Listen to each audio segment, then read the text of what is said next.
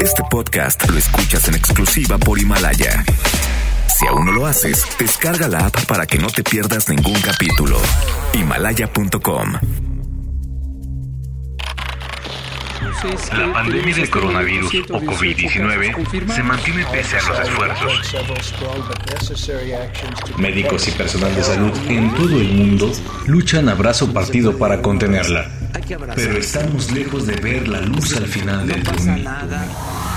El INER está preparado para contener absolutamente todo. La realidad es otra. No solamente se trata de que nos equipen para el coronavirus, debemos estar protegidos por las enfermedades. Y estamos actuando lento aquí, muy lento. Necesitamos ya tener las cosas para salvar a los mexicanos. Nosotros no nos estamos negando a la, dar la atención, la hemos dado todo el tiempo aún sin tener lo necesario. Su exigencia es legítima. Debemos cuidarlos a ustedes primero. Nos están exponiendo básicamente a que nosotros nos contagiemos, contagiemos a nuestra familia, contagiemos a otros pacientes. Estamos participando en conseguir equipo y ahí debo señalar que hemos tenido una gran colaboración del gobierno chino. Conseguimos 300 ventiladores. Se están adquiriendo ventiladores, ya se cuenta con adquisiciones hasta de 5.000 ventiladores. COVID-19. El desafío de nuestro tiempo. Ciudad de México, viernes 17 de abril 2020. Lo del coronavirus va por etapas y nos acercamos a las más peligrosas. La Jornada Nacional de Sana Distancia se extiende hasta el 30 de mayo en todo el país, con excepción de 979 municipios de baja o nula transmisión. Ahí el confinamiento terminará el 17 de mayo. En el Valle de México se espera que el pico de contagios se registre entre el 8 y el 10 de mayo. A partir del 1 de junio volverían escalonadas las actividades económicas y el fin de la pandemia se declararía a finales de junio. Estos son los alegres planes del gobierno de López Obrador en la voz del otro López, Gatel. El primer ciclo de la epidemia se puede proyectar que se extendería hasta eh, agotar eh, cerca del 95% de los casos esperados el 25 de junio y como suele pasar en todas las epidemias con un eh, hilo, una cola, una continuidad de la epidemia ya con una transmisión muy baja que se extiende por varias semanas más. La fase 3 solo se aplicará en los municipios con mayor índice de infección como Tijuana, Culiacán, Cancún y la ciudad de Puebla. El Valle de México es considerado foco rojo y seguirá en cuarentena. Todavía técnicamente no estamos en la fase 3 de forma generalizada, pero hemos dicho que, dada la intensidad de transmisión, existen zonas que hay que tratar como fase 3. Ahora recuerden ustedes que fase 3 depende, se define de hecho por la generalización de la transmisión. Eso es lo que lo define la fase 3, no el número de casos, sino la generalización territorial de la transmisión. Ah, por cierto, de no creerse, México tiene ya 486 muertos y 6.297 infectados por coronavirus. Sin embargo, la población del Estado de México no cree que exista el virus y gente como Patti Navidad, que quién sabe quién sea, asegura que es un invento del gobierno. ¿Cómo los ve? Ah, sí. Estados Unidos registró un aumento en el desempleo mientras Trump ya no sabe a quién echarle la culpa de sus tonterías. Otro que está más perdido que un ganso en Santa Lucía es Jair Bolsonaro, el presidente de Brasil, quien destituyó a su ministro de Salud en plena crisis del coronavirus. Los más recientes datos señalan que aumentan a 2.101.000 los contagios en el mundo. Y por si algo hiciera falta, reportan tres nuevos incendios cerca de Chernóbil. Lo más relevante del día. El tema del día son varios cuestionamientos en torno al cronograma presentado este jueves por la administración de López Obrador. ¿Qué pasó con la fase 3?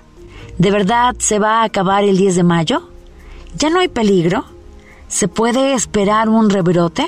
Nos contesta el doctor Alejandro Macías, infectólogo, excomisionado nacional para la prevención y control de la influenza.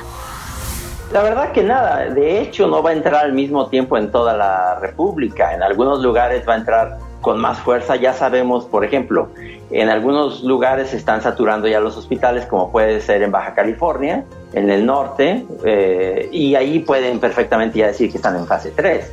También en algunos hospitales o zonas de la Ciudad de México ya se podría decir, pero hay algunos lugares donde todavía es muy lenta la evolución y va entrando el virus, digamos, con más parsimonia. Yo vivo, por ejemplo, en León, Guanajuato, y estamos viendo pacientes todavía despacio aquí en Guanajuato. Estamos viendo aquí en León, por ejemplo, a cuentagotas. Eh, pueden estar ya en fase 3 en un lado y, y, nosotros podemos estar, digamos, en fase 2. El nombre no cambia nada. Eso ya será regionalizar las acciones. Eh, eh, así ha sido en todo el mundo. De hecho, en, en, Nueva York, por ejemplo, en los Estados Unidos, Nueva York puede estar severamente afectado, pero la mayor parte del estado de Texas está difícilmente con algunos pocos casos en los hospitales. Así va a ser también en México. Sí, más que los números en absoluto, significa que ya hay una dispersión cada vez geográfica mayor, pero sobre todo que empiecen a saturarse los hospitales y particularmente cuando ya colapsen los hospitales, o sea, cuando los hospitales digan es que yo ya no puedo, ya no tengo suficientes camas y siga llegando la gente, ese es el momento en que diga, bueno, pues esto es una fase ya epidémica. Pero insisto, eso ya puede estar pasando en algunos hospitales. Hemos escuchado por los médicos y por el personal de salud que eso empieza a pasar en algunos hospitales. Que no nos sorprendamos. Eso es algo que ya se sabía que eventualmente iba a ocurrir. México tiene pocas camas de terapia intensiva, por ejemplo. Lo primero que vamos a ver es que aumentan los casos y luego cuando ya se alcanza un número máximo, digamos, ya se sostiene ahí, pero puede sostenerse por un mes, dos meses hasta empezar a bajar. Entonces nadie crea que va a haber una fecha para salir de esto, ni al mismo tiempo en todos lados. Por ejemplo, si en Ciudad de México se intensifica mucho, pero aquí en Guanajuato tenemos pocos, bueno, algunas cosas se tendrán que hacer en Ciudad de México que no se hacen acá en Guanajuato. A lo mejor nosotros vamos con retraso de dos o tres semanas. Ya las acciones se van a tener que regionalizar mucho y para eso van a ser muy importantes las autoridades locales de la Ciudad de México, de Guanajuato, los gobernadores, ya tendrán que tomar muchas acciones que tendrán que ser con independencia de la federación, en coordinación desde luego, pero no es lo mismo lo que hay que hacer en este caso, por ejemplo, en Guanajuato que en Baja California. Eso se tendrá que regionalizar. Y salir de esa contingencia, salir de la cuarentena nos puede tomar también meses porque algunas zonas de la economía se abrirán antes que otras. Por ejemplo, la educación puede tardar más que los niños vuelvan a la escuela, pero ya se puede decir, bueno, es que económicamente aquí, por ejemplo, en Guanajuato, la industria del calzado es muy importante. ¿Cómo la vamos a ir abriendo? Eso ya dependerá mucho de la, de la, de la iniciativa, de la eficacia que tengan las autoridades locales porque es algo que nunca se había vivido, esto es completamente inédito, es la primera vez que se va a hacer esto en la historia de la humanidad. Pues veremos qué ocurre cuando termine la cuarentena. El bajo mundo del coronavirus.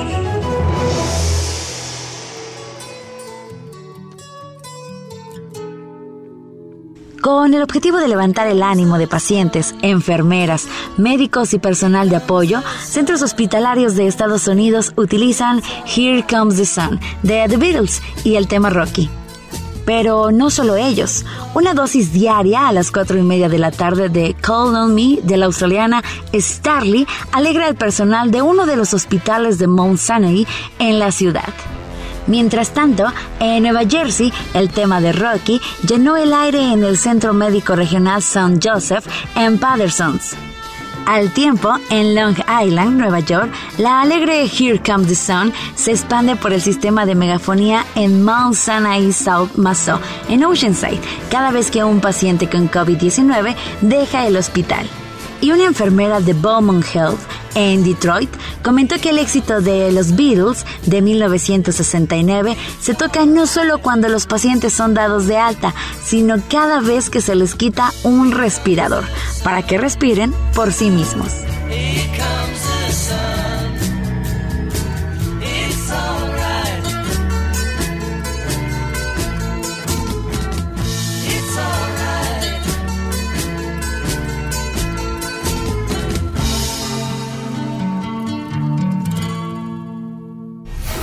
Del lado contrario, en el espectro de la música horrible, una pleyade de estrellas, entre las que se encuentran genios de la composición como Gloria Trevi, Belinda, Hash, María José, Benny y Bronco, cantaron Resistir México. Le recomendamos no cuidar niños pequeños o mascotas, conducir un auto o manejar maquinaria pesada mientras lo escucha.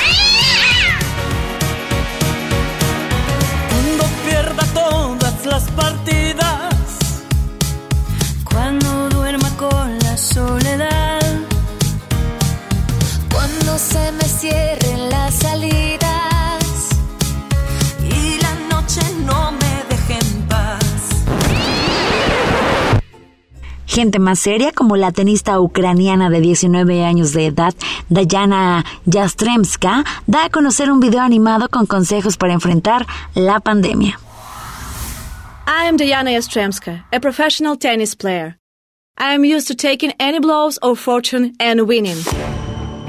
I am ready to fight even the most insidious enemy. Always wear mask and rubber gloves while out in public, but it's better to stay at home. Maintain distance and avoid crowds of people. Help elderly people. Take care of your grandparents. Keep them strictly in quarantine. Wash your hands when you come back home. Try not to go out unless it is necessary. Use sanitizer for your clothing after you come back home. Or put your clothing in the wash. Take care of the doctors. Take care of yourself. Observe the quarantine. Together we will win. La recomendación musical. Ya estamos a viernes, pero la verdad es que en la cuarentena todos los días saben a domingo. Así que les vamos a poner para terminar una bonita rola que se llama precisamente así. Y con ella cerramos su podcast de hoy con lo más destacado en materia informativa. Los esperamos mañana y les reiteramos que esto no es broma y que los países que no hicieron caso siguen sufriendo la brutalidad de la pandemia. Cuídese y cuide a los médicos. Ellos son los verdaderos héroes. No deje que la ignorancia de otros destruya su vida. Quédese en casa. Este es Mercy, el insoportable vocalista de The Smiths, con la rola Every Day is Like Sunday. Nos escuchamos mañana con un podcast nuevo y toda la información sobre el coronavirus. Les sugerimos no perderse los especiales semanales sobre la pandemia porque están súper buenos.